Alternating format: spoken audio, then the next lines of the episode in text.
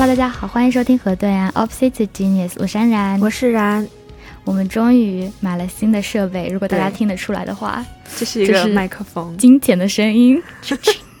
这是一种很专业的感觉，就是这个麦克风，就是我们终于啊离开了学校的。对，保护。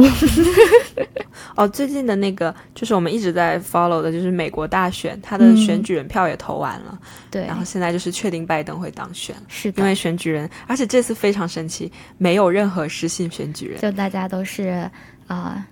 就是每个州的选举人都按他们州的结果投票了。嗯，总之现在大选应该就算是告一段落，比较没有悬念了。对，而且我们最近学期已经结束了。对，相对过得比较轻松一点。有嗯，对，这几天就是躺着，然后不想动脑，感觉这个学期期末真的有累到，然后。放假以后，整个人就那种放空，你知道吗？明明知道就是还是应该做点什么，但就觉得不是现在，not now，maybe later，然后就整个星期就是那种无所事事的状态。但我觉得很重要，感觉再不放空一下就要死掉。但你不觉得就是学期结束之后，然后我们现在做到第九集，突然就觉得自己是不是没有什么东西可以再继续讲了？就觉得我们可能是不是没什么文化？对，就没什么底蕴。对，首先就是啊，会多读书了，多读。对啊，我们就要多读。读书，嗯，哇，然后我们今天要聊一些什么？今天要聊我们自己的专业，对，因为我们其实从一开始就很想讲这个主题，对，但因为各种各样的事情拖到了现在。就是前面的题材，我觉得还是挺丰富的，对。然后现在实在没有什么话可以讲，那就来讲讲我们的专业吧。我觉得这个是，就是我们一打从一开始就想讲的一个题，可是因为一直都想到了。更有趣的内容，所以我们就一直没有讲它。那这次就是因为又放假了嘛，就大家轻松一下，所以我们就想聊聊我们自己的专业。对，我觉得这是一期我们在。就是即将要毕业求职之前，对自己五六年新闻系生活的一个归纳和整理吧，然后想想自己究竟做了些什么，或者是为什么热爱这个行业。感觉你这样讲讲，就是还挺值得做，在我们还没有被社会毒打之前。因为我最近也在写一些 cover letter 跟。就是整理自己的履历，嗯，就觉得啊，自己是不是就回想起了很多自己在挣扎是否要继续做下去的那些瞬间，就是在那个期间，我就是做了很多其他相关行业的事情，就是又觉得我又回回到这个新闻系这个行业，新闻这个行业，就是中间想觉得感慨挺多的。那先从一开始吧，就是一开始为什么选择了这个专业呢？我其实。嗯，选择新闻系的理由其实挺多的，就是一开始我从小就是呃有上一个兴趣班。就是叫，其实叫叫中国小记者，但其实就是我们那个地方的啊一个退休教师，我们都叫他如爷爷。如爷爷建立起来的一个兴趣班，就是带大家去各地采访、参观，然后去了解一些各行各业背后的故事。嗯，然后因为那个时候，呃，如爷爷的班开有有段时间开在我妈妈的学校那里，所以我妈也会过去帮忙，所以等于说我跟我妈两个人都跟如爷爷的关系比较好。嗯，然后慢慢的去了解到啊，原来记者是。什么样的一个工作，然后他背后可以去到很多的地方，所以我从小就对这个特别感兴趣。就是本来其实就是见世面去的嘛，加上在写作，所以我觉得他给我未来选择专业的时候奠定了一个基础，就是说有这个专业可以去选，有这个工作可以去做。因为其实我们家没有任何我觉得有媒体背景的人，说起来其实。嗯，这样以后在求求职的过程中会比较困难，因为没有一些啊，相当于是关系了。但是我觉得，呃，有人给我开启了这样一扇门，就是告诉你说，你有这个选择，你可以去做，你有那个专业，你可以去选。我就是觉得，嗯。我就挺有兴趣的，然后再来就是我高中的时候有去 U C S D San Diego 交换，就是呃去那儿学语语言，然后那时候就遇到一个从杭州来的小学老师。然后他就问我说：“啊，那你长大以后要干什么？是不是要来美国读书，继续工作，就是移民来美国？”我就说：“呃，没有，我还想继续回国。就是我觉得虽然国内可能有些舆论环境不是非常的好，但是我觉得，呃，如果我回去作为一份子的话，我是有能力去改变它的。那我在高中毕业的时候，其实一直在思考这件事情，就是说，呃，在我兴趣之下，我有什么东西是可以去改变的，有什么有什么力量？我觉得媒体是一个呃非常大力，这样讲非常的 理想化，但是那时候我就是真的觉得，呃，媒体作为一个每个人日常生活中都会接触到的事情，而且它的力量是非常大的，它是有办法去做出一些改变的。我就是有一种想要去反驳那个老师的感觉，就我就觉得我一定可以做出一番事业，所以我才嗯在大学的时候选了新闻系，但当然我那时候还填了其他很多的系，我那时候对很多东西都感兴趣，比如说兽医、建筑。其实这些理由可能就是事后套上去的。嗯，也是。我我那时候也挺想读兽医的。嗯，那时候不知道为什么特别想学农业类的。嗯，可能是因为看了一个动画，然后也可能是因为不知道为什么对这种大自然有一种向往，然后就说我要去读农业大学。然后我妈当时就跟我说：“真正的农业跟你想象的是不一样的。”对我爸也说：“真正的兽医，对啊，真的兽医其实是给鸡牛啊那种。”你以为是那种就是自自己在田园生活 那种吗？说不是那样子的。我后来选新闻系，其实就是像之前其实也提过，是因为我要去上复大，然后我就去查复大比较好的专业，是，然后发现新闻是复大比较好的专业，这是一个原因。然后另外就是我觉得新闻系比较适合我，也是因为我觉得。就是我还算是一个比较喜欢写东西的人，就感觉嗯，如果读新闻系的话，可能要常常写作啊，那也挺好玩的。所以说，就当时也没太犹豫就选了。我觉得我可能跟你有点像，也是对很多东西都感兴趣，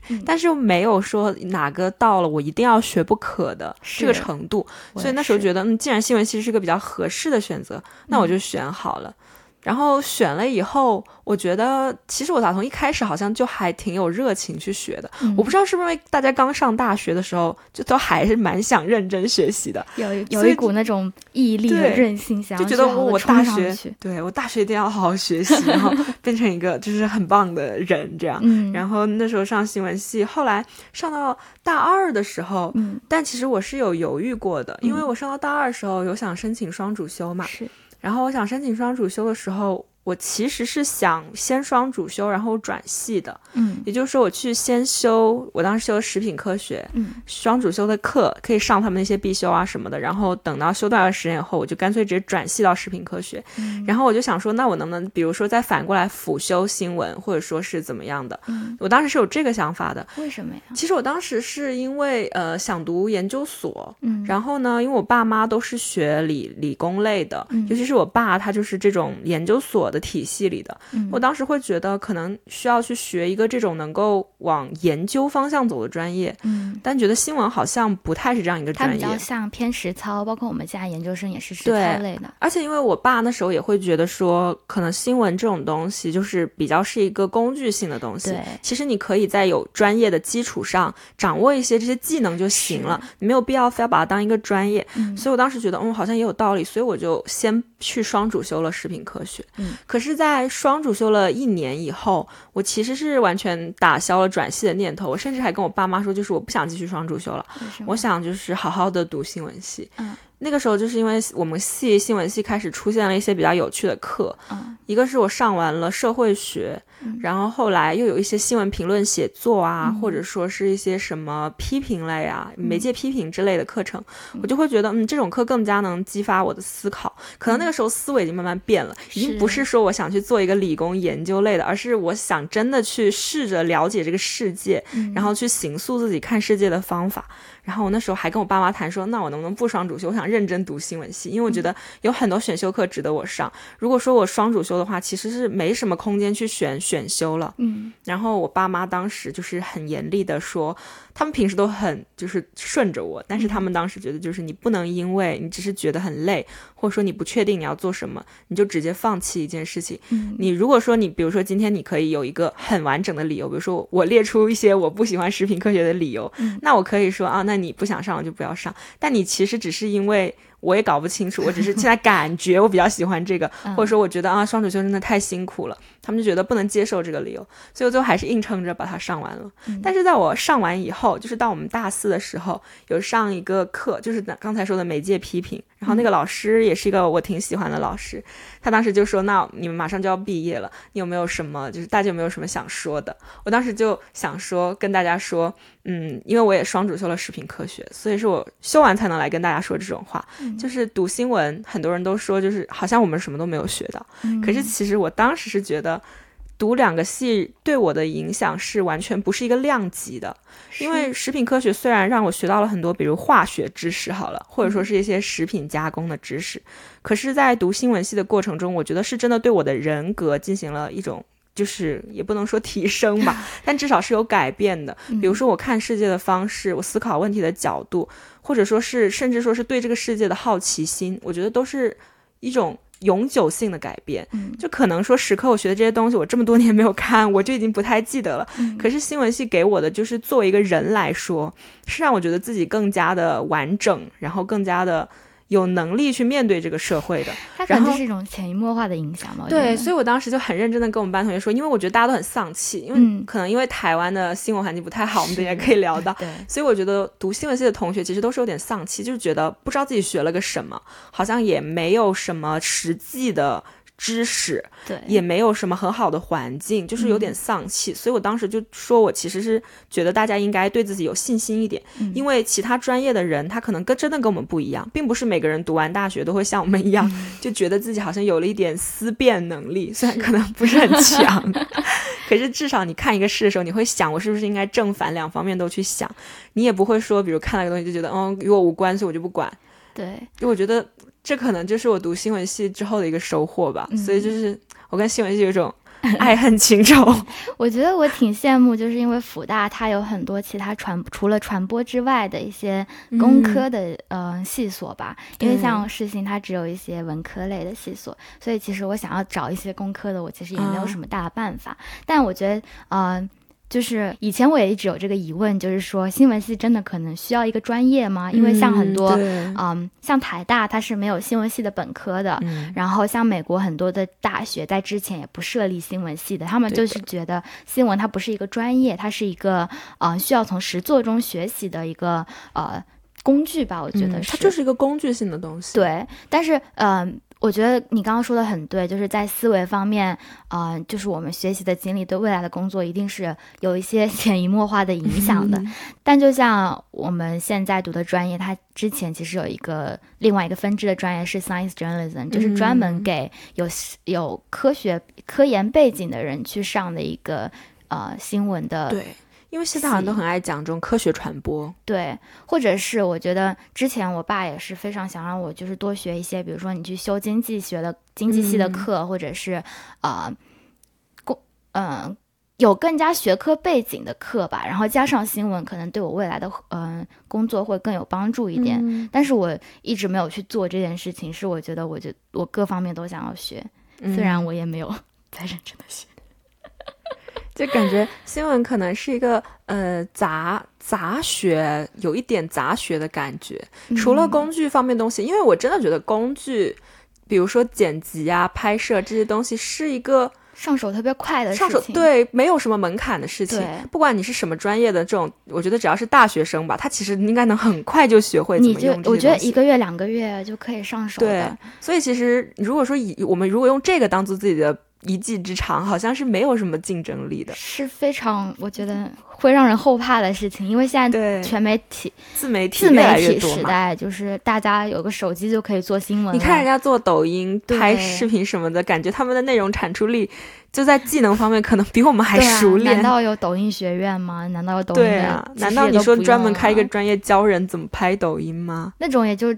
我觉得一个月差不多了吧，对，所以感觉到后面就是变成一个做内容，真的是看你的内容怎么样，而不是说你的一些媒介技能。当然这些是最基本的，是。所以我那时候我们学校就是一直说强调他们要什么理论与实践 并重，然后就感觉搞得很，嗯，我觉得学校是有努力的，比如我们学校有去开。五选三的课就是要求你要在什么政治学、社会学、经济学、心理学、文化人类学里必须选三个，就是说你要去修一些人文方面的课程，而不是只是学新闻。是，所以我其实觉得社会学对我帮助还挺大的，但是我觉得你真的去跟社会学专业的人比，那还是差，就是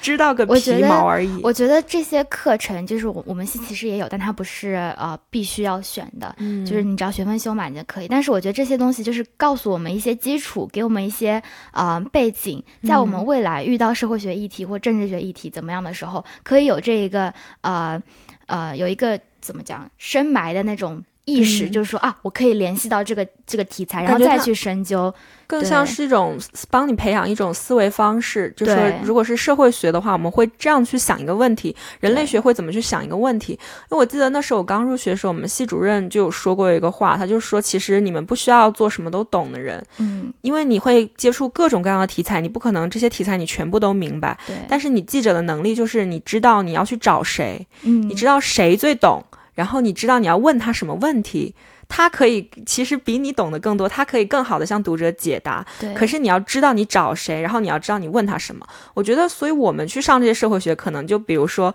我大概知道有这些社会学理论，所以当一件事情出来的时候，我知道我要怎么把它联系到理论上。我知道我可以找一个，比如社会学家，嗯，甚至说我都不知道我该找社会学家还是人类学家，然后找一个研究什么方向的，让他去怎么回答这个问题。可能就是这才是我们的工作。对，还有是怎么去吸收那些人、那些专家讲的话。把它做成一个大家都懂的东西，嗯，我觉得就是一个非常嗯需要练习跟学习的过程。是的，但是其实我有时候看到一些，比如学社会学啊或者人类学的人，嗯，然后我会觉得非常的难受，因为我会觉得别人懂得比我多太多了，我可能只知道一些很浅显的概念，或者说是略有兴趣，可是别人可能在这方面已经读了几十本书、几百本书，然后他非常非常了解这个问题，但是。可能我们的作用就是，并不是所有的这些很懂的人都有办法去把它传播出来，跟大众沟通。可是，可能我们的能力就是，我们可以找到他，然后听懂他在讲什么，写出来，然后让大家也看懂他在讲什么。当做一个中间人的感觉。对，但其实我觉得还挺挫败的，因为我觉得，如果是那些人，他们想要去写一些科普文章，或者说是一些嗯这种社会上的议论的话，我觉得他会做的比我们要好。所以你觉得是不是他们？写不出来是他们不愿意写，我觉得是很多人不愿意写，因为我有我有很喜欢的博主是那种愿意写的人，嗯，我就会觉得他写的真的非常好，而且你可以感受到他知识的广度和深度，还有他的这种关怀的精神，可能只有在他关怀的精神这一点上是和我差不多的，我觉得他就是的确是术业有专攻吧，但是当然他可能也只是比较了解他自己的这个方面，而不能说覆盖到非常多的议题。但如果我们做全职的记者或者说是媒体业的话，其实我们是不能挑题目的，不能说哦，我就只想做，比如人呃人文或者说是呃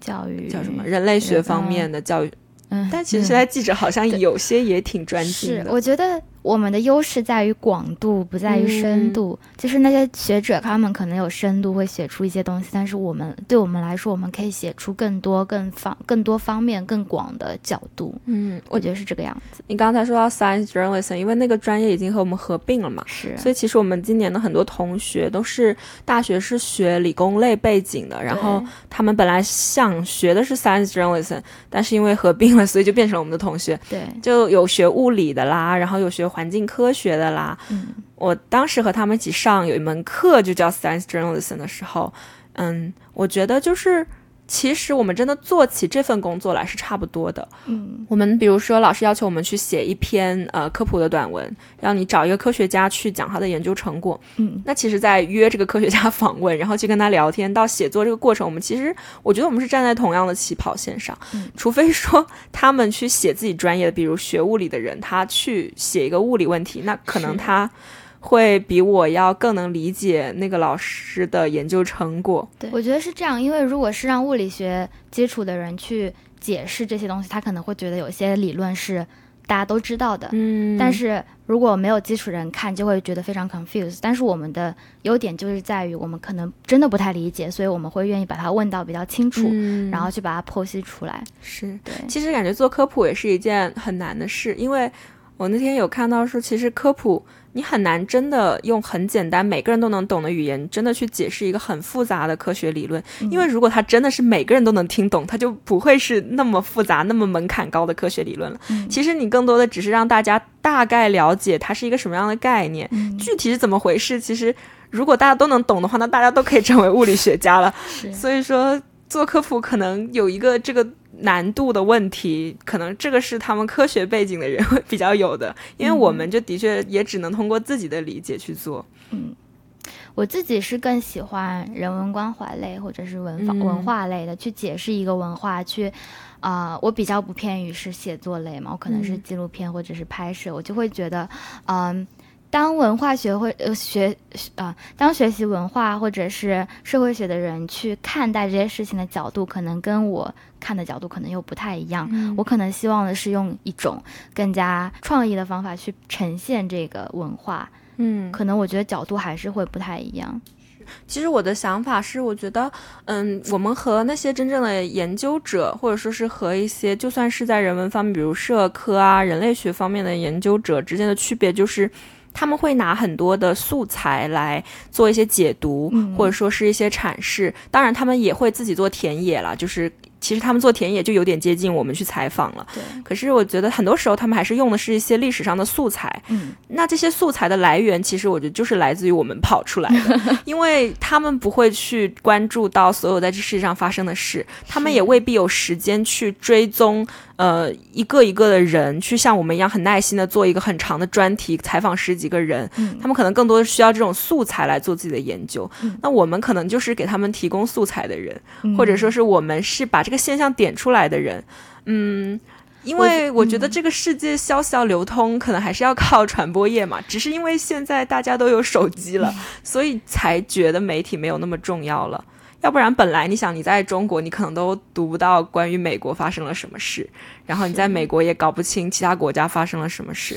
所以我觉得是时代逐渐的让我们的工作显得没那么重要了。但实际上，你仔细想想的话，还是蛮重要的。只是。越来越多的人在做这件事情而已，但是比如说现在不是会很多那种专题嘛，像是之前那个快递呃外卖员的那个文章，那你就的确很难有，比如说你去要求一个人类学的研究者，你去做一下去做这个，比如说你去各地然后找很多很多快递，我相信是有人类学研究者可以做这个事，因为他们其实做田野也都挺厉害的，对，但是记者就是。他可以全职的，或者说全副身心的把这个当成他的事业来做。他可以找到一个题目以后，然后就是花很长的时间，当然这是比较理想的情况，花很长的时间，然后我采访很多的人，然后综合很多的资料去做这个事情。然后这个时候我可能还可以采访一个人类学家，或者说我采访一个社会学家，让他来说，那你觉得现在这个情况，我们用社会学的角度，我们可以怎么解读呢？那社会学家这个时候才派上他最大的一个用场，说 发挥他最大的一个功用。对，但是。在这个组织的过程中，可能就是我们作为一个记者要做的事情。我们可能就是把所有信息都整合出来。我们的资讯整合能力跟吸收能力，可能是在美锻炼过程当中逐渐增强的。嗯，而且我觉得来美国以后，就是会觉得他们的新闻业的确是很重要，因为他们。比如说资讯这么多，可是你能不能说在这些资讯中看出我到底面对的是什么样的一个世界？因为你如果只是看 Twitter，你一天可以刷到几千几万条新闻，那到底你从中哪些是重要的？它会对你的生活产生什么影响？这些其实都是可以让记者来告诉你的。嗯，比如说你打开《纽约时报》，不管发生什么事，我都会打开《纽约时报》，然后你去看一看《纽约时报》是如何解读的，他会帮你找到最专业的人来告诉你这是怎么回事。对，我觉得还是有个权威性在里面吧。嗯。而且你也不可能自己去找那么多的，比如说这个经济学家，我去问问他，哎，今天那个纳斯达克指数 这样这样了，你可不可以告诉我这意味着什么？但是《纽约时报》就可以帮你找到它，告诉你这到底意味着什么。所以就是我觉得，尤其是现在信息那么纷杂的时候，说不定大媒体反而变得越来越重要了。嗯，因为它会提供一个最专业的角度，跟最集合所有资讯的、最权威的消息。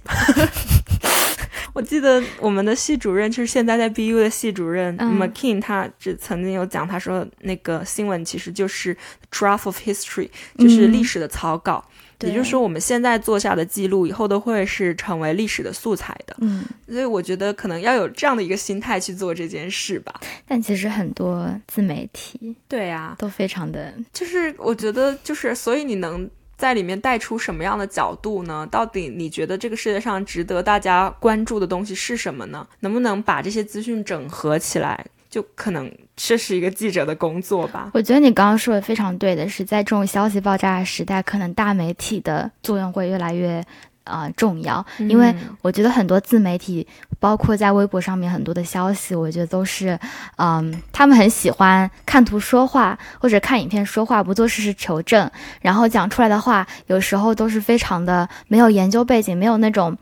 啊，没有那个底蕴，看文字就觉得他没有。不不了解整个事情，他只是在嘴而已的那种感觉，所以我觉得，嗯，去关注一些大媒体，可能他们说出来的话更让人，嗯，觉得安心吧。我觉得，嗯，就是虽然媒体自己也有立场之分吧，嗯，觉得就是，呃，这样也得不出一个什么结论，感觉就是对新闻这个专业有时候会很挫败。比如当看到一些很专业的人自己去写文章的时候，就会觉得那我也不可能写的像他一样好。可是有的时候又觉得。自己真的的确挺重要的。如果我们没有一个人能够去帮我们整合资讯的话，其实大部分的时候我们都是像无头苍蝇一样。嗯，因为你不可能，比如说我去关注一百个博主，然后他们分别是一百个领域的专家。是。但是如果你只去关注，比如一家新闻媒体，他可能就能在这一百个领域都帮你找到专家，然后去给你一个角度的解读。而且我觉得你刚才说的对，就是其实我们在呈现的时候，自己也是会带有一些。自己的加工在里面的，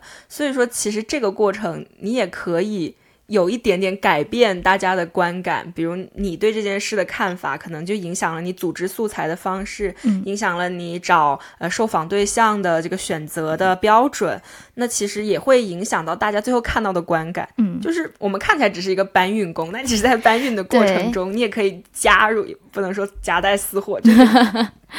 其实是无可避免的，也会带入你自己的观点。我觉得我们还有一个功用，就是把一些大家可能本来觉得习以为常的事情，把它去点出来。包括之前刚刚你讲的那个外卖员，包括我们上学期 data journalism 在做的 homeless。就是无家可归、无家可归的人的那个议题。其实，在做这这个议题之前，其实我觉得大家都知道，就是街上有很多流浪者。然后，但是大家不知道他背后的一个处境是什么，为什么他们会走上街头，包括他们啊。当地的政府和警察是怎么去对待他们的？可能在啊，我们做这个新闻之前，大家看到这些消息之前，不会有这个觉悟，他们只会觉得啊，有个人一直每天在那边啊，在外面寒风中吹着，但是。读到那些新闻，读上那些专题之后，他们才会了解到，原来他们背后是这样一个体系，才可以去把大家的关注点放在怎么去改变，比如说怎么改变街头流浪的问题。嗯，就是我们是一个很好的发声者。是，比如说刚才讲到那个外卖员的那个文章的例子，其实我之前在广州的时候，然后有一次去珠江新城，我也是在那里看到很多很多外卖员，他们就是趴在那些空的桌子上面，类似午休吧，然后等到可能四五点的时候又要送一轮，那边特别特别多办公楼，我那时候就有想过，我其实也挺想做一个这样的专题，但是。我如果去采访他们的话，我可能问到的更多，比如不会是。像我们之前看到的，比如说这个外卖系统是如何催命的，是如何让他们变得那么紧张，然后违反交通事故的。我当时的重点可能会放在，比如说我当时第一想到的就是，那他们这样子的收入大概是多少？还有就是他们这个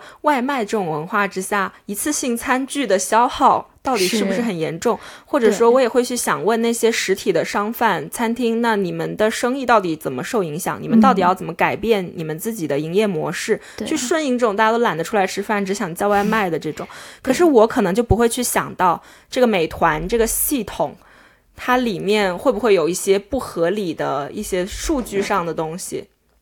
所以我觉得可能每一个记者他其实看到的角度都不一样。对。但如果让我去写的话，我也许最后就会被写成一个说我们消耗一次性餐具过多的这样一个环保议题。我可能就会去找一个，比如说呃，研究材料是不是可降解的，呃，环保材料的，或者说是研究污染的人，而不是像他一样去找一些可能研究数据的，或者是研究社会学的。那么出来的东西一样的素材，其实做出来的东西就不一样。对。但是这种关怀的角度，就是对大家。引起的这种想思考的方向也是不一样的，所以说可能记者在这里面就是的确要发挥一个这样的作用，因为同样的事情，不同的人看到感受都不一样。但你能不能点出来你觉得最重要的，我们应该要注意到的那一点？因为我觉得好像他点出来这个的确是可能是更重要的。虽然我觉得环保餐具也很重要啊，而且我现在看到很多快递就是那种呃很多纸箱，我也会觉得这其实是非常值得做一个。主题的，就是说到底我们在得到这些便利的过程中，对这个环境的负担有多大？其实现在很多纸箱是可以回收的，就是有专门的回收工厂。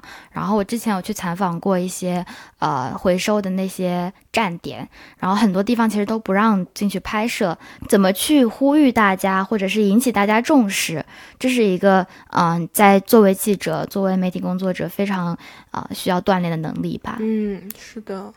我又想起另一个，就是我最近有在听一个播客，然后他们有讲到那个海淀妈妈的那个事情，然后我就里面有一位嘉宾，他其实就是采访了十几位海淀妈妈，然后去观察整个群体，当时就觉得，嗯，只有记者能做这个事情，你能够去跟着他们上补习班，等孩子下课，然后跟他们十几个人聊天，去聊你到底做一个海淀妈妈 你要做什么，然后你是怎么想的，当时我觉得，嗯。的确是我，因为我知道这个题目，我其实非常好奇，就是到底海淀妈妈怎么回事？因为那时候不是传的很疯的，是那张海淀妈妈招家教的嘛，嗯，然后就是要二，就是那种全能型家教，就感觉怎么会有这么高的要求？就我当时就很好奇，说你们这些妈到底在想什么？可是你想，就是如果有一个记者的话，他就可以帮你去找到十几个海淀妈妈，他跟他们聊完过来告诉你他们到底在干什么。我就觉得，嗯，这个时候觉得记者还是很重要的，只有他能告诉你到底发生了什么事情。我其实看到这些新闻，我都会觉得我好，现在好想回国，就是 有，就是好想工作，然后去专门去找这些议题，然后去。采访去做这些新闻，其实国内真的有很多很好的记者，就是会做一些很好的题目。像之前还有一个，就是说一个呃一个县，然后他是怎么做的？呃，说什么孩子如果随妈妈姓的话，可以补贴多少钱？就是他说他们这个呃女性的平等这一步是怎么迈出来的？然后当时就觉得哇，这记者太厉害了，因为你会觉得这是一个并不太大的事。但是当地人可能会觉得就是很普通，对，然后大家其实信息也是平等的，就是这也只是一个大家都看到的一个新闻，可是他就会想到我要去那个村，然后我要去跟那个村委主任谈，你们为什么会出来这个制度，然后你们这个村现在的男女的这个平等情况到底是什么样的，他就能做出一篇很有人文关怀，然后你觉得也很能引起大家思考的稿子。我觉得，嗯，其实国内真的有很多很好的记者，是很有理想的，很认真的在做这个事情。是，然后做别的的人可能他就很难有这个。不是说没有这个能力，我觉得其实我们厉害的不是在能力，我们是愿意投入精力和时间去做这件事情。可能别人会觉得我有点想知道，但是也没有想知道到我要跑到那个地方找一堆人去采访的地步。但是我们可以做这件事，然后同时拿到工钱，就是。我觉得这个工作其实有时候可能也是挺幸福的。幸福吗？嗯。我觉得做到喜欢的题目的时候一定是幸福的，只是大部分时候理想跟现实都有差距。这样，很多时候我们要做的题目都不是我们可以自己选的。是，比如，比如在其实上大学的时候，除了上课，我们也有那种校内的实习嘛，嗯，就是要做呃电台和一个报道。我们那时候有叫生命力新闻的网站，嗯，然后。其实就像你说的，题目不是我们自己能选择的，因为生命力新闻我们是有很多 column，就是不同的专栏，然后我们两两一组自己选专栏。但你也不一定能选到你想去的专栏，因为大家都在竞争嘛。所以当时我跟我 partner 做的是开放资料 open data，嗯，就一个没什么人要选的，所以我们就选到。你知道大家都想做什么吗？小农啦，就是可以去乡村看他们那种什么有机种植，然后拍到很漂亮的画面，你知道吗？还有环保啦，也有做 LGBT 的啦，嗯，就是一些听了就觉得很好做的。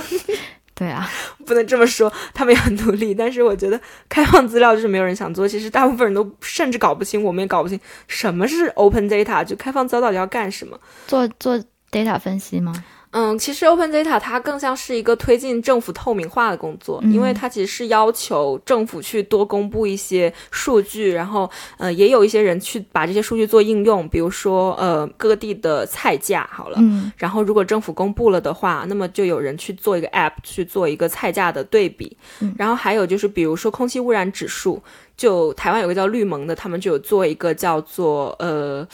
透明足迹的活动，他们其实就是用政府公布的这种污染数据的资料去看，说哪些工厂它排放的那个污，就是叫什么空气污染是非常严重的。他们可以，他们其实是在做这个，我们是把他们爆出来。但是我们一开始是去找一些这种应用类的，因为我们其实也不太清楚自己在干嘛。我们就说，嗯，那我们做这种。就是类似一些 App 啊，或者说是绿盟的这种呃一个 project，我们可以去采访呢，你是用了哪些 data 啊？啊，你是怎么做的呀？但是到后来，我们就发现，其实这个的本质，这个 column 的本质，它可能是希望我们去看看现在的 open data 到底做到哪个份上了，或者说是政府有没有还没有做到位的地方，还是说这些。Data 能不能真的推动台湾社会的民主进程？就是它其实是一个可以做的很深的题目。嗯，但是我们因为要求是做八篇，我们大概做到第五、第六篇才开始去思考这些问题。前面真的就是那种啊，这什么题目啊？我搞这个干嘛？就好，那我们就找一个做 app 的团队。就是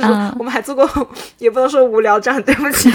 但是我们做的第一个就是他去把一些书店的 open data，就是政府有在记录，比如说有注册的 bookstore 书店。他就把独立书店都挑出来，然后做了一个导览的 app，相当于你可以去通过那个 app 支持一些独立书店，嗯，比如说我不要去大书店，不要去成品，然后就在旁边的独立书店，这样我可以支持他。他做了一个这样的 app，其实这样听是蛮无聊的一件事，可是当时就觉得，嗯，有 open data 就够了，赶快赶快赶快把它约起来，交稿就好，交稿就好，就是也有这个赶稿的压力在嘛，嗯。那后来我们就是认识了一些台大的那种很聪明的人，因为我们 其实我们也我觉得我们是蛮努力，我们有报一个，我们报了一个叫 Open Government 的那种论坛，嗯，然后当时的主持人是一个我不知道你认为是叫唐凤的人，就是他当时是呃台湾的一个。呃，叫什么数位还是什么什么委员的，是一个新的职位，就是为了处理新的这个网络时代 新设立的一个职位。当时是唐凤，他办了这样一个 Open Government 的呃论坛，我们就去参加了。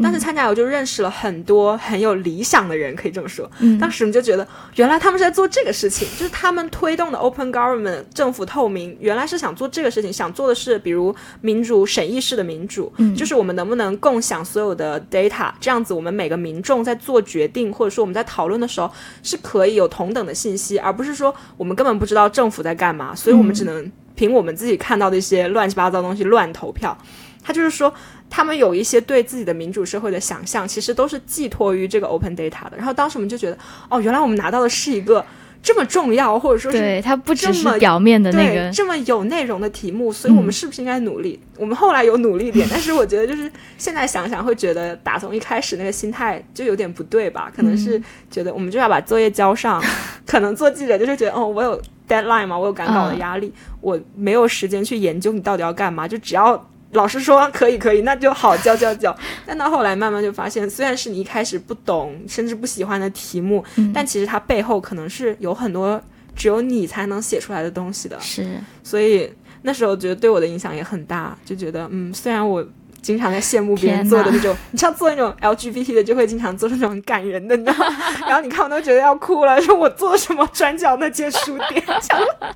谁在乎转角有没有书店？天哪，我觉得你们就是做的还是挺充实的，在大学期间，就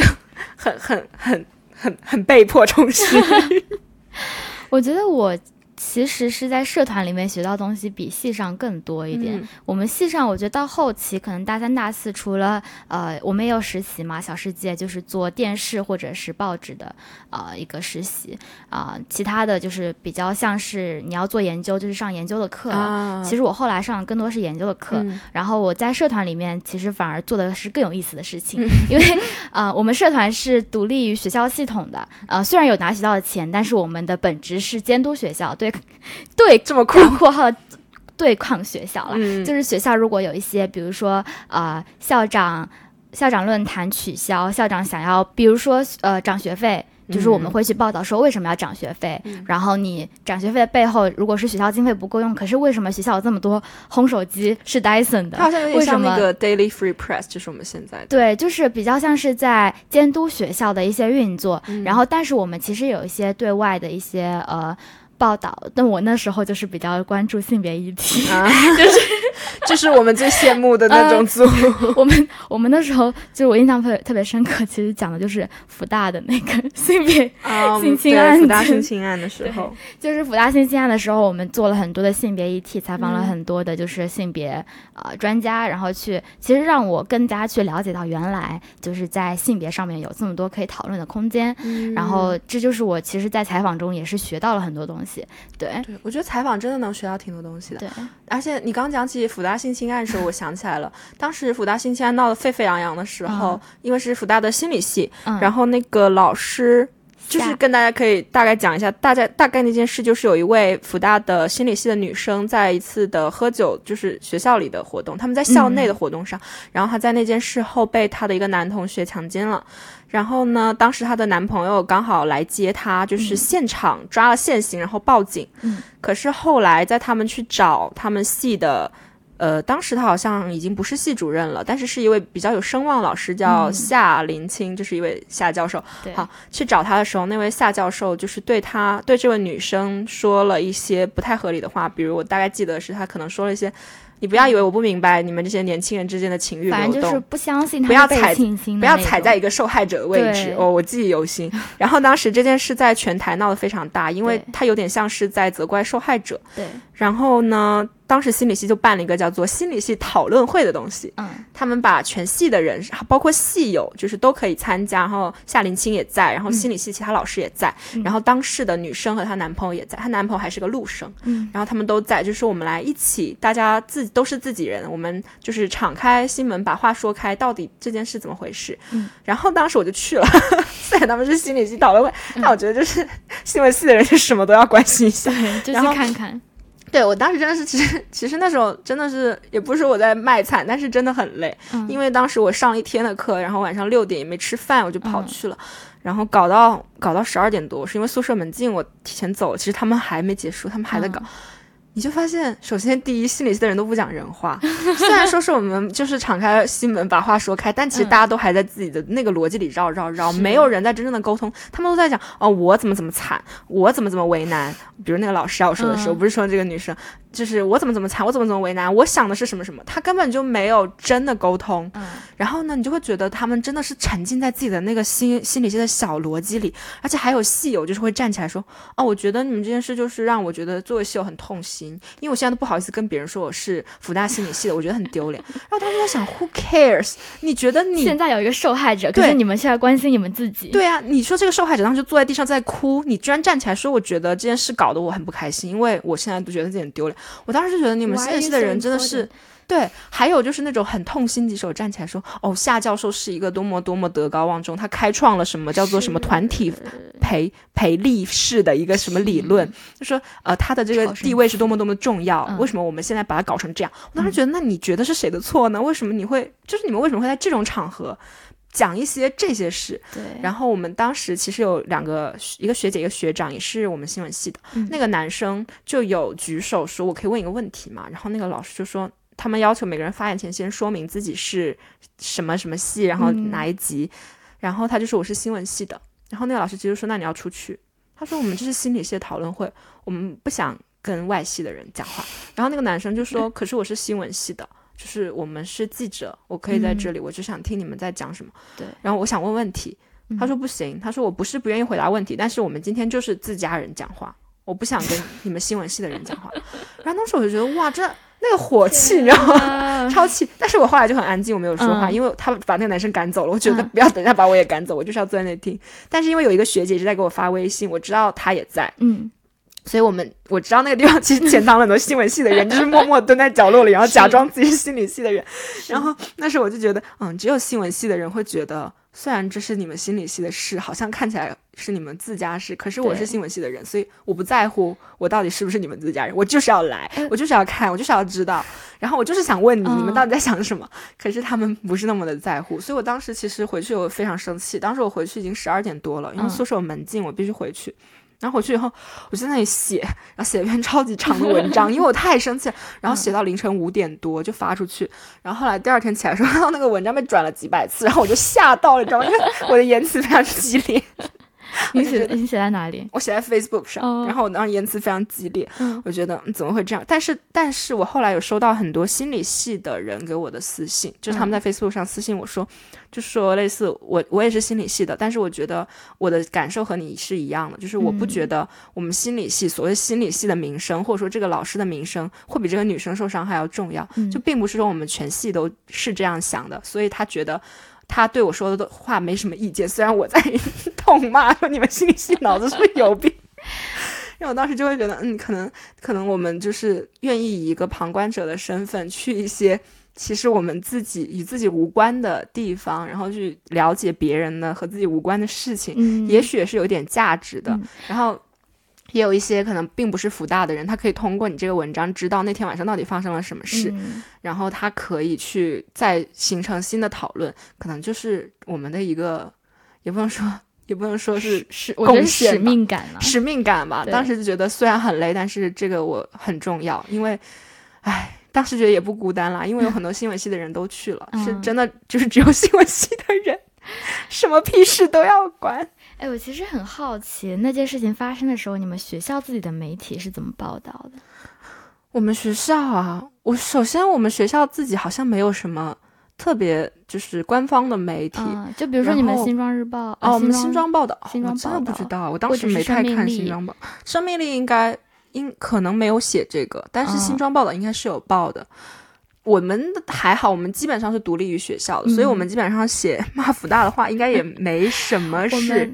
们对我们之前骂了很多学校坏话，就比如嗯说校长他们，我们在研究就是学校的呃经费支出到底放在哪里了。嗯除了就是他们花很多很多钱在学校的设备改进，但是是 unnecessary，就比如说烘手机用一个 Dyson 的，你到底意义 在哪里？然后我们就发现，其实校董是他们在开会的时候，居然有一项支出是直升机。嗯台湾这么小个地方，然后你要飞直直升机，升机，我就觉得就是我们揭露出了很多学校的阴暗面吧。我觉得让我自己觉得我们学校非常的烂，但是。因为这些跟学校对抗，其实我们社团跟学校关系非常不好，就是每年经费都拿的特别少，就是我们要我们我们其实我们算独立于学校，但是还是需要一些啊、呃活动来巩固社团嘛。嗯然后学校就给我们很少的钱，然后呃，我们指导老师都是给我们臭脸，就是他们其实非常不想当我们的指导老师，因为他们这样的话就会跟学校关系非常不好。嗯包括之前我们学校有一个啦啦队，因为啦啦队其实是每个学校的大学的一个文化吧，就是每个系都要组成一个啦啦队，会有一种高抛啊，或者是各种难度的动作嗯做出来。但是有一年我们学校就是公广系有一个学生从在练习的过程当中摔下来了，然后头那边撞到之后，其实算半身不遂了。天然后在那之后，我们就开始去讨论说，那学校是不是要办啦啦队？嗯有没有必要去做这些高高难度的动作？因为嗯每个系你的素质都不一样，不是每个人都是体育生，也不是每个大学生都有这么多时间去贡献在就是只有一年的啦啦队上面强。制的吗？还是对，它算是。我觉得算是系荣誉的一个感觉吧，啊像系学会比较逼迫学弟妹一定要去参加的一个东西。嗯像我，我记得有一个系，我们学校有个系财经系吧，他们是要不就是你参加啦啦队，要不就是你参加活动当干部，要不就是干嘛，反正就是你一定要参加一个学校活动。对，但是我们就开始去讨论说，啊、啦啦队是否存在必要性，嗯或者是我们的评分方式是可不可以改变？嗯然后在那之后，呃，体育课体育老师都不给我们好脸色看，就一听你是新闻报社，就觉得啊，你们在乱搞，你们在写学校一些乱乱七八糟的事情。嗯就是我觉得，嗯、在我在社团中学到的东西，更多是作为一个媒体，怎么样去跟高层高层怎么去跟嗯。利益相关的一些呃组织去嗯做一些平衡和对抗，嗯。我觉得是很有意思的一件事情。是。对，因为我觉得，其实这么想想，呃，有趣的点就在于，你看起来你觉得你只是在公事公办，有时候我觉得我们是公事公办的，因为我的确是需要，我需要你给我这个信息，对，但实际上在真正的实际的操作的过程中，这件事不是这么简单，不是说我问你你就告诉我的，对，也不是说。这件事是对的，我就可以写的。可能别人还是会像这样给你一些坏脸色看。就其实这中间又有一个跟人相处的问题。其实我觉得这个可能也是我们记者必须要有的一种，我觉得就是真的是被迫要情商很高，你要看懂对方到底到底还有没有想说的话，或者说他不愿意告诉你他有所保留，到底他保留了什么？对，或者是你要去辨别你这个消息来源到底是不是真的。是。就是我记得我印象非常深刻，我们社团的时候还爆出，我们不仅跟学校关系不好，我们跟学生会关系也不好，嗯。就是因为学生会他们会有内部的一些，因为他们收了学生的钱嘛，嗯。所以他们会有一些可能内部组织的呃不完整性，然后我们就抓到一个漏洞，其实算是有一个消息来源跟我们说，就是学生会现在有一个资金的漏洞，嗯。然后啊、呃没有爆出来，他们想要就私了这这件事情，但是学生有权利去知道，所以我们就把这件事情报出来，但是没有跟学生会提前去做出一个确认。但其实报出来之后，就发现其实学生会做出来的改动，他们对资金的填补其实是一个正当操作，所以说明我们报道是有偏有偏颇的。嗯，我就觉得就是从那一个新闻开始，我就觉得要跟受访者去求证，就是而且一定要去跟相关的单位去做出一个啊。说法讨说法，讨完说法之后再去做这个新闻是最嗯最客观的吧？是一个是求证，还有就是我觉得要去让对方愿意跟你聊，本身就已经是一件难的事了。是因为有的时候他真的就不想跟你聊。现在甚至有些人就最最最，比如最直观的就是他压根不回你 email，然后也不接你电话，当你不存在。然后还有时候就是你都已经见到他面前了，他也不一定愿意告诉你，就是你问的是什么样的问题而区分了。对，所以说就是又有一个跟人沟通的过程，因为我们虽然写的可能是事，但有时候写的也是人了，但其实所有的时候我们处理的基本都是人。嗯，你就是嗯。我妈，所以那时候跟我说，她觉得做其实做记者有时候跟他们做销售也挺 像的，就是你真的是要找到对方到底他的点在哪里，因为你如果比如没有打到他那个点，你没有问到切点的话，你就可能得不到你想要的资讯。比如他们做销售，可能就是要猜他到底想买什么，他想要的功能，他想要的价格。我们就是想说，你到底重要那个点在哪里？我是不是一定要问到某个问题，他才会告诉我？或者可能一开始他拒绝和我沟通，我到底要怎么样 说服他说你告。告诉我，我有时候觉得，如果我是受访者，我也不想跟他沟通的感觉，因为要费时间，然后又那个。对我，我印象非常深刻的是，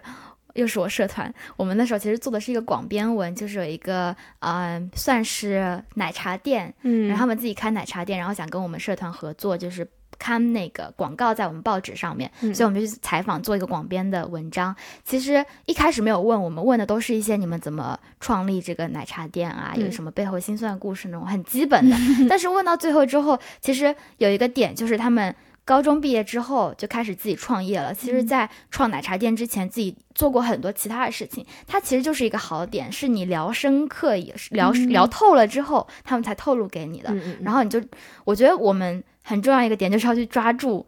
当下，抓住那个点，就说啊，那你高中毕业就开始创业了，是这是一个很好的点。然后你的家人怎么看你的那个心路历程是什么样子？对，就是要找到一个嗯，能打开一件一件事的那个切入点，因为。并并不一定是他不愿意告诉你，但可能他也没想起来，他也不知道你到底想知道什么。对啊，他也不知道他可以告诉你什么。我想起上次我们去采呃录拍那个 Can 的时候，就是那位中医师的时候，他当时讲的时候，我也是突然想到，我就问他，我说：“那你学中医前你学的是什么？”然后他说 Computer Science。我当时觉得这其实是一件很有趣的事情。但是如果你当时就是我当时真的是突然就是灵光一闪，我问他你这之前学什么？因为我就是。不知道为什么，就感觉就是真的是突然想到，因为他完全没有跟我们提过。对，他原来是学 computer science，所以我觉得这也是有一个技巧在里面，就是怎么去在呃你知道的那些信息里面，然后去慢慢的去挖出一些你不知道的消息来。对，但我觉得，嗯，很多时候迈出第一步是很困难的，就是呃，你需要去呃。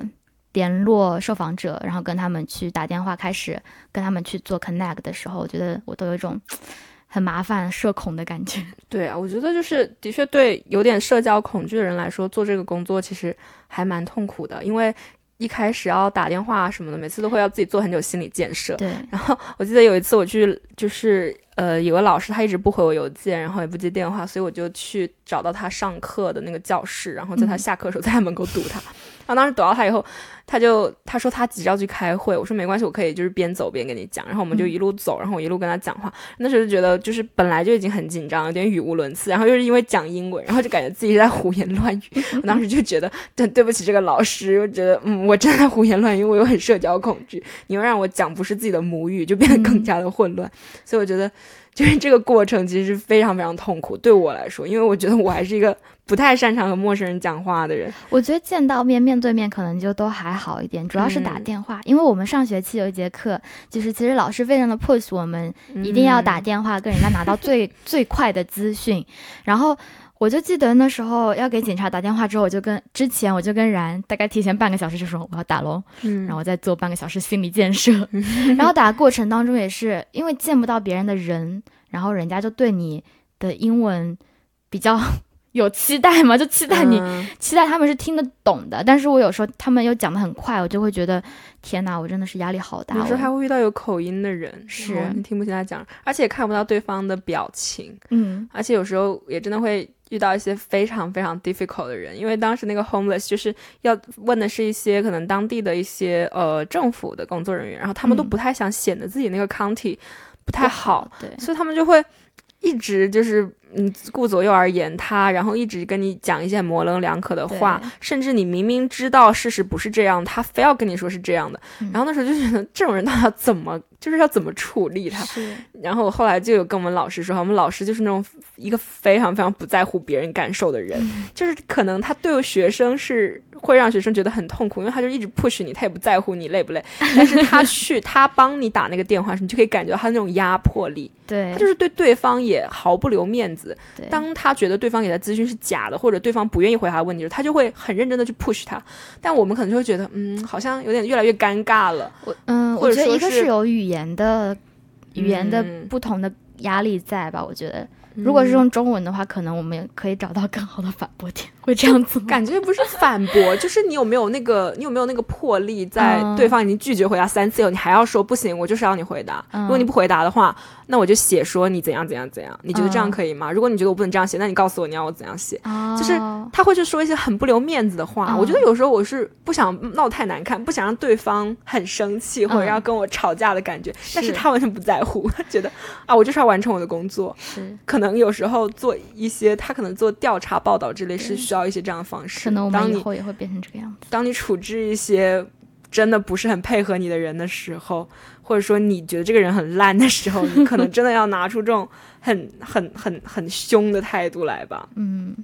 但我觉得这其实也是做这个专业的一个优势啦，也不能说优势，就是一个对我们挺好的事。不管你在哪里，就不管你是在台湾还是在呃波士顿，都会认识很多。呃，不一样的人，因为你会被迫的 要去和他们联系，要和他们聊天，然后跟他们一起喝杯咖啡。就在这个过程中，你也会觉得好像你跟这个城市可能也多了一些连接。对，因为你如果读别的专业，你可能每天就是去教室，然后上自己的课就好了。但我们就是必须要跟当地人一直打交道，一直打交道。对，就像我们那时候在总统大选，拜登赢了之后，去走上波士顿街头的时候，然后看，就是也那时候也没有采访，但是去就是。本着新闻系的使命感去见证这个呃城市的呼吸，就会觉得我们的经历可能比别人啊会更加的丰富，跟城市的连接可能会更加深厚一点。是，就是你会在一些很重要的时刻都到场。然后我当时在想说，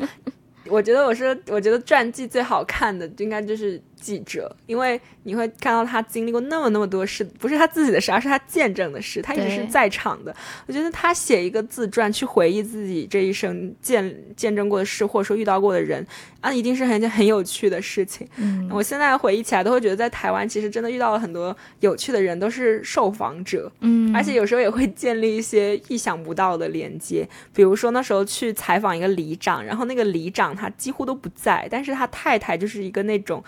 很贤内助的感觉吗？会帮也会帮他处理一些就是礼之间的那种杂事，嗯，比如说呃举办一些文化培训班啊，或者说就是带大家一起呃号召大家一起去扫大街啊什么的。然后当时基本上都是跟那个太太一起，然后那时候他就说：“那我们有一个要做气球的活动，你要不要来一起做气球？”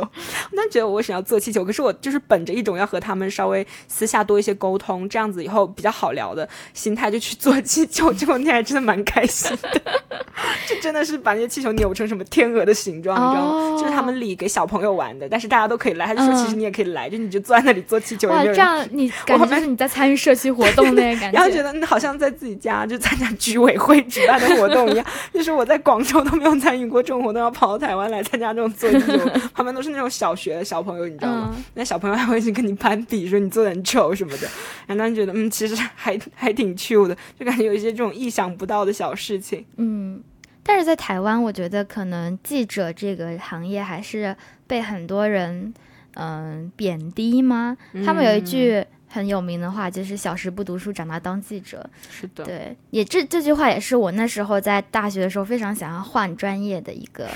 原因，就是觉得啊，我为什么要做记者？就是就是大家都看不起，然后感觉做的事情就是小编那种的，我也不是很有兴趣。但是后来我朋友就跟我说，其实呃每个环境每个地方，其实对记者对媒体的一个呃地位跟。呃，认同感都是不一样的。可能在台湾，大家对记者的呃理解都有一些偏差吧。我觉得有些记者确实，呃，像小编啊那一些，我都觉得他们是在带风向，他们不能称之为是记者，他们只能是，啊，我记我记得之前啊。台大很有名的一个教授叫管中祥，然后他就讲了一句话，就是说，呃，像很多媒体的 Facebook，他们会每天推送一些新闻嘛。其实那些推送的新闻是最重要的，就是他们去精选每天发生的事情给别人去看。但是偏偏这个最重要的事情是工读生在做，所以大家才会对这些媒体有一些呃偏见。觉得你们只关注一些娱乐化的东西，或者是你们下一些很奇怪的标题，或者是你们选出来的东西都是一些无关痛痒的东西，我就觉得，嗯，好像是有道理。就是台湾对记者或者是小编的门槛太低了，对，但是我觉得台湾还是有好的媒体，比如说报道者或者是一些公式的呃纪录片，他们的，我觉得大家对就是。在台湾的朋友不可以对记者有这么多的偏见，因为还是有好记者在做认真的事情，只是你们愿不愿意去看而已。感觉说这句话的人自己也没怎么读书，就是他如果有好好读书，就会发现其实还是有好的记者。对他只是每天都只看到一些可能煽色性的东西，就他应该想想自己每天都在看什么东西，而不是去责怪记者。这就好像你每天就只会看一件低俗电视剧，然后就说现在电视剧都很烂一样。嗯，所以感觉虽然说台湾的确可能总体大环境现在是有点点击率至上。吧，是，但是我觉得还是有人在努力的想要做好的新闻，比如他们那时候，我记得那时候报道者还就是做的蛮大的，对，报道者现在有做他们的 podcast。你去听超厉害，他们做了一个台湾毒品贩卖的一个系统，就感觉报道者还是很认真在做新闻。那时候就觉得他们还蛮厉害的，对，还是有认真的人在做。而且其实，在我们做生命力的时候，我也觉得我同学都蛮认真在做的。觉得如果说大家都能保持这样的一个劲头，其实以后也是能做出很多好东西的。因为我觉得台湾虽然小，但其实还是有很多值得挖掘的东西。因为我觉得它真的非常的。叫 accessible，就是你总是能很快的找到一些人，尤其是如果你在台北的话，你会觉得所有的资源其实就在你身边，然后要做一个东西太简单了，好像就坐几站。捷运你就马上就能见到你需要的东西。我现在在美国，就是觉得美国要 pitch 的时候，我就会觉得啊，如果我现在在台湾，我可以选什么主题？我现在在国内，我可以选什么专题？就是台湾其实优点优势就是它资源非常集中。如果你在台北的话，真的可以做很多东西。是，当然地方也有地方的好的东西。嗯。但是在像美国，我觉得就非常的太太太远，然后每个州又差的太多。对。所以它有点难去做一个。真的挺难的，整合嗯，最多整合工作是很难。在地的东西可能会做得非常好，但是整合全国的可能就比较难了。像的时候我看一个电视剧，就是他们连比如说那种连环性的犯罪，然后如果他。陆续在不同州犯案，他们都会很难去调查，因为各个州之间其实是不太通消息的，就是只有 FBI 是整个联邦，就是它可以在各个州都去做，但是你必须到了一定的地步，FBI 才会介入。就是他们这种州与州之间的这种 这种联邦制，其实我觉得对做新闻可能。也有一点点影响吧。当然，他们其实这也是本身就是一个主题，比如各个州的对对堕胎好了制度不同，对他们来说本身就是一个可以去探讨的主题。但我反正觉得台湾那时候真的还挺开心的，觉得哦什么都能做，这个社会非常的开开放，对记者非常开放。然后他们的人也，我觉得在台湾我遇到的大部分人都还算是比较好讲话的，是啦，不会是那种特别难相处的，虽然也有了。所以我觉得对，可能台湾。如果说新新年轻一代的话，因为我觉得我有些学长姐还蛮有理想的，如果他们能坚持的话，说不定以后也能扭转这种 小时不读书长大当记者的舆论。希望是吧？我们这是还有一个很有趣的观察，就是有时候跟新闻系的同学聊聊天，聊聊聊聊，就会觉得好像我们新闻系的人就是变成越来越内部消化，就是会很难去和别的专业的人。聊到觉得很谈得来，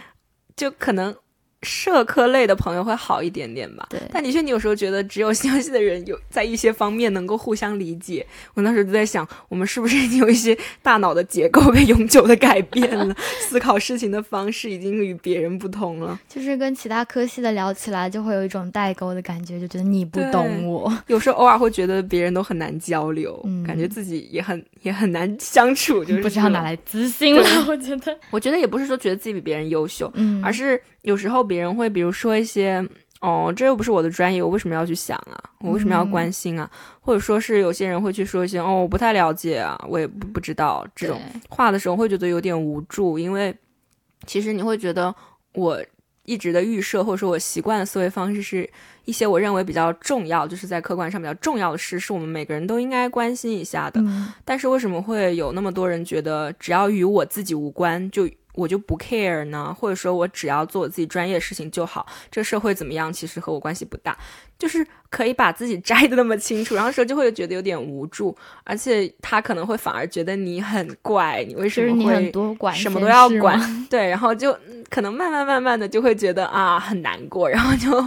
就不想去那个了，所以就变越来越自闭。所以这期本来我们写的标题就是自闭的新闻系。对，就是新闻系的人就变得只跟新闻系的人玩。大家的同温层很温暖。其实新闻系也有很怪的人。是啦。对，应该说怪的人还蛮多的，因为是一个讨论还比较自由的。我们经常上课就是可以畅所欲言。对，因为我身边就会一些怪怪的人，身边会有很多激进派。或者是有一些保守派，就是你还是会听到很多不同的声音。虽然我们都可能就是在自己的圈子里面，但是声音其实还是都不太一样的。对，在在在这种交流之下，我就会觉得，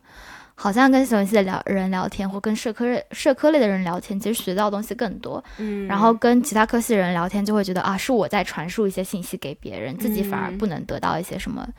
有时候会消息。不过新闻系有一个特点，就是男超少。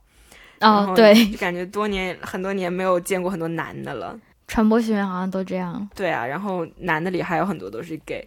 就是喜欢女生的太少了。我我我上那个这学期上一个有关 sports 的，就是运动方面的，发现我从来没有在一个新闻系的课上见过这么多男的，之前没有多少，可能八九个，但是我们班一共才好像十六个人左右，就超过一半了，超过半的男的，我天哪！自从读新闻系以来，我没有见过过半的男的，然后就想哦，原来是要选到 sports 这一类的嘛，就是所有男的都出现了，然后女的就变得很少。女的其实女的没有变少，是男的变多了，就是每个课其实都有很多女生，但这个课一下就出现那么多男的，就哇，震撼震撼。好多课都是只有教授是男的，对，其他都是女生。和 gay，对。就只有就只有女生和 gay 基本上的课，然后如果是直男的话，基本上都已经要么结婚了，要么订婚了，有娃了，有女朋友了，就是 不知道这这个戏是一个是一个男朋友资源非常贫乏的戏，是的，但也还好啦，也没有很想要，也没有很 需要。但是在复大的时候，就是新闻系整天被抓去跟体育系联谊，因为体育系没有女的，然后他们就很喜欢找新闻系联谊，很恶心，有没有？然后那个我不喜欢参加哪个系和哪个系，就是类似理工学院的某个系和外语学院的某个系，还是一直一直一起宿营的，因为一个系完全没男的，一个系完全没女的。天呐，我们好恶。可是我觉得你们这样，其实学校内的资源还算平均的。我们学校是全部都是女的。我们学校是七比三啊，一点都不平均啊。差不多，我们可能也差不多，我们可能也差不多。就是就是没有什么资源啊，就反正唉，也也无所谓了，其实没有很需要，随便吧。对，哦，但是我觉得其实，啊，就新闻新闻类的就业来说，男的反而比较多。对，感觉在工作场域看到的男性工作者会更多一点。好奇怪啊！对，我觉得在美国好像新闻业的工作更难找一些。嗯，台湾，我在台湾非常有自信，我就觉得我以后不会找不到工作。然后我现在就觉得，天哪，我以后是不是真的找不到？感觉在美国他们的。记者的平均水平都还蛮高的，是，所以就不会觉得自己有很厉害。但是台湾有时候你看到一些真的太白痴的，你就会觉得我能写的比较好多了。对，我觉得，嗯，而且我觉得在美国很多的媒体还是在做一些非常理想的东西的。嗯，是。他们有很多调查报道的组织啊，或者是一些新闻机构，non-pro，那呃无无对 non-pro 无非盈利非盈利的一些新闻机构，我觉得他们都是在做一些。理想，然后再做一些很认真的新闻。嗯，对，还是很多的。感觉主要是我觉得美国他们对于呃言论自由一直放的很重，因为他们是 First Amendment 嘛，就是第一修正案，就是言论自由和新闻自由，所以他们其实把这个东西放的非常高，然后也由此衍生了很多可能新闻方面的法律，比如说你做一个。就是做，如果你是一个 media，你是一个媒体的话，你可能有时候可以有 shield law，就是比如说我可以拒绝透露我的消息来源，嗯，或者说你也可以在一些，比如你登了错误的事实的时候，你可以去进行一些辩驳，比如说我有充足的理由相信啊，或者说我没有真实恶意，嗯就是它会有很多的这种灵活性在里面。是，所以其实在这里做记者可能不不需要那么的缩手缩脚，而且他们也的确不太吃潜规则那一套。应该说，你如果有潜规则，记者最开心，他最想写的就是你，对，所以他可能会变得很很理想化的。我相信事实未必如此，但是我们的想象会是这样子的吧。对，然后他们有很多电影啊，像那种像 Spotlight 呀、嗯然后像 The Post 这种电影，然后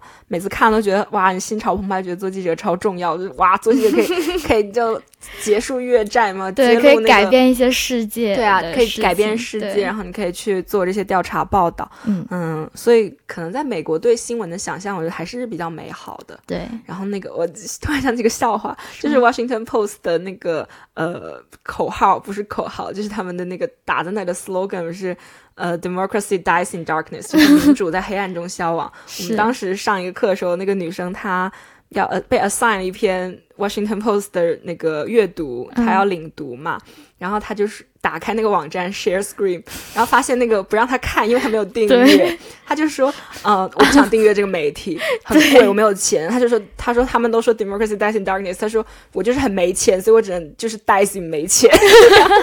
我当时觉得超好笑，他说所以要有钱才能看这种 democracy，不然就是 dies in darkness。我觉得他们就是觉得 The Post 不值得投资对吧。他们说 The Post 是二流媒体，就是 The Washington Post。我那时候一个老师说，他觉得 The Washington Post 是二流媒体。他们其实很会搞营销啦，因为像那个电影里面本来也是《纽约时报》先做的，然后他们自己跟着报，他们也把它搞成就是好像他们很那个。然后包括，但是的确是水门案什么，他们还是有做一些比较 厉害的事情。是、啊，所以我不知道为什么，感觉美国他们新闻业的人不太吃他这一套，可能他们有什么问题？因为我们那个教授说他就是个 B class 的，是 B 级的，根本不是 A 级的，所以嗯，The Post 也是蛮好笑的。但我觉得他们不管这个媒体怎么样啦，他们就是还是能让你看到一些理想的东西。对，他好像还是有在贯彻一个做记者的那种追求真理、追求民主的那种。就是他给我 offer 的话，我也还是会去的了。哦，他给我 offer 我会非常感激涕零的去的，我会哭着去，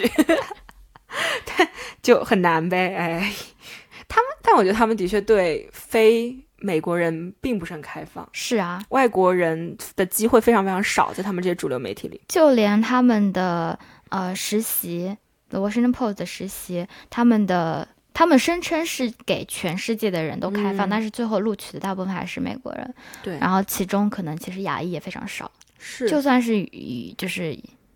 Asian American 都很少。嗯，像那时候我们去 Boston Globe 参观的时候，就有同学问呐、说那你们其实会招一些 non-native 的 speaker 吗？就是嗯非母语的，呃，可能外国人嘛？他们就说，嗯他们那个人想了一下，说我们没有不招，但是的确几乎没有。其实他说我们有嗯百灵狗的，就是同时说西班牙语和英语的。嗯，他想了很久，就说出这么一个哎，。你知道其实 Boston Globe 不不给不给 H1B 吗？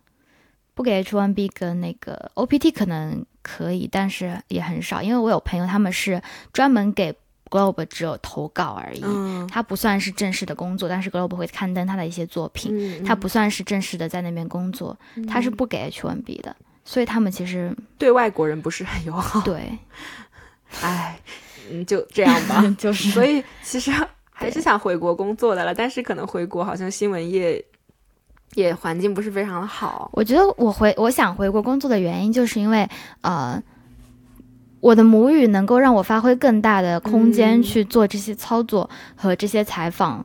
是的，就是对英文来说，可能让我去深入的呃了解一件事情，然后去做一个深入的调查或者怎么样，我觉得还是会有一点困难吧？我觉得是挺难的，因为首先你的呃，我们的语言、口音，还有我们的长相摆在那，当你进入一个场域的时候。他们就已经不会是展示他们最真实或者是自在的样子了，你就很难去挖掘出非常好的内容。但是在中国的话，你在自己的国家，然后你可以完全融入那个环境，对，肯定可以做一个更好的观察，而且你更了解那边的一个是的文化情况，了解情况。而且我说句实话，我也更关心中国发生的事情。是，其实我没有那么在乎。美国怎么样？就是我愿意去看新闻，我想了解他们到底怎么样了，但是。我并不真的发自内心的那么的关心，比如说他们今天怎么样。嗯，我如果是中国的话，我的关心程度，比如在美国可能有百分百，但是在中国可能就有百分之两百的关心程度。就是我其实之前也和我一个朋友谈过这个问题，就是你是不是我们是不是还是社会性动物？你对自己的社会还是有一种归属感的和责任感的？你会觉得我在这个社会做出贡献，或者说我在这个社会 make change，就是做出改变，对我是更重要的。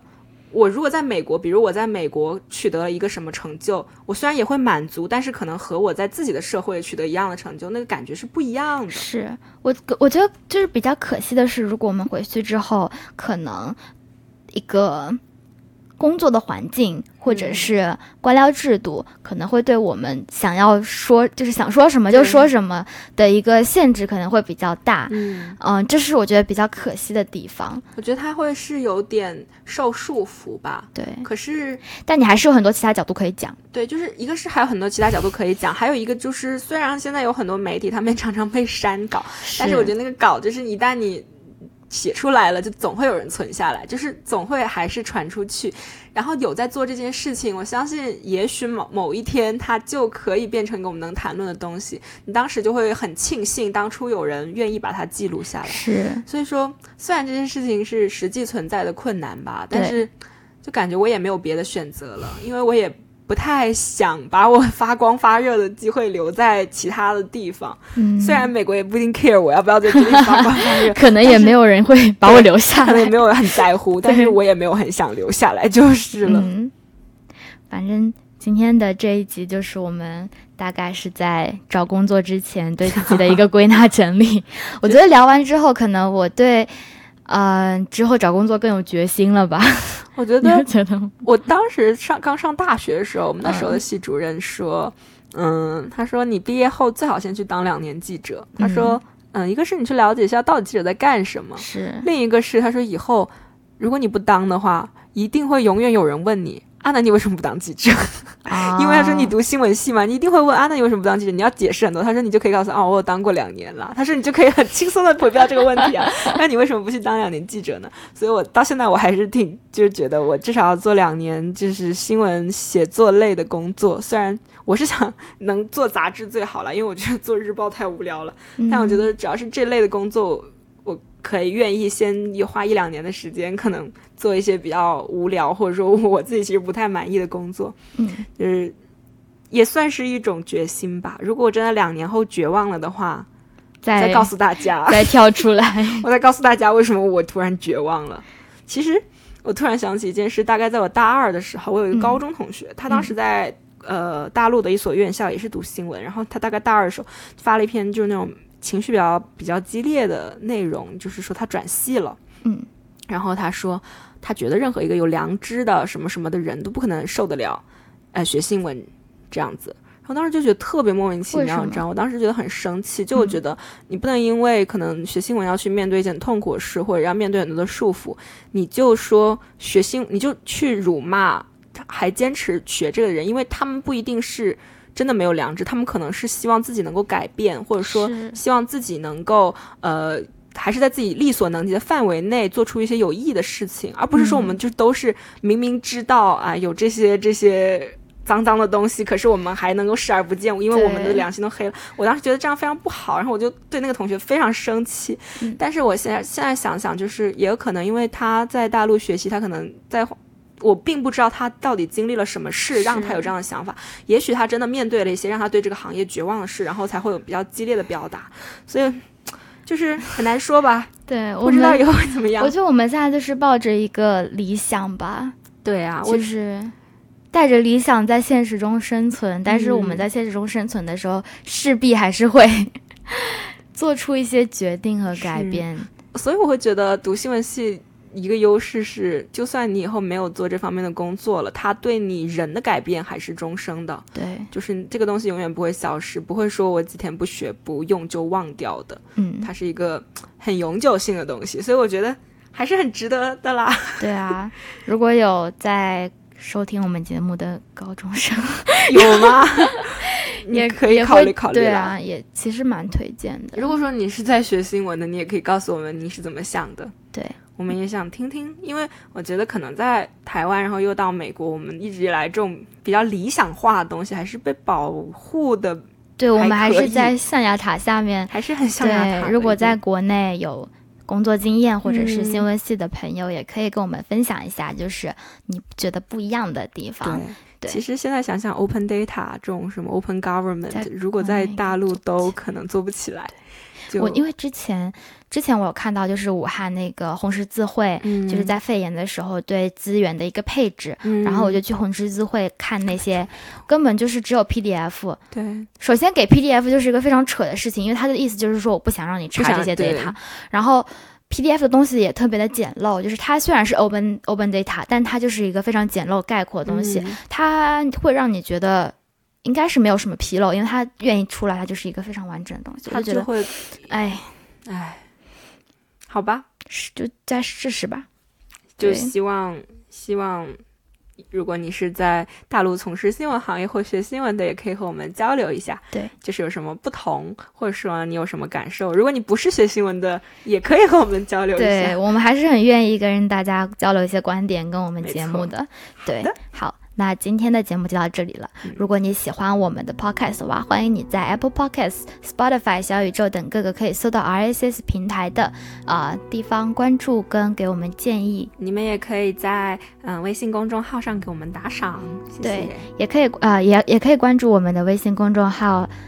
奶到 Milky Way Milky Way。对，嗯，谢谢大家，下期再见喽，拜拜，拜拜。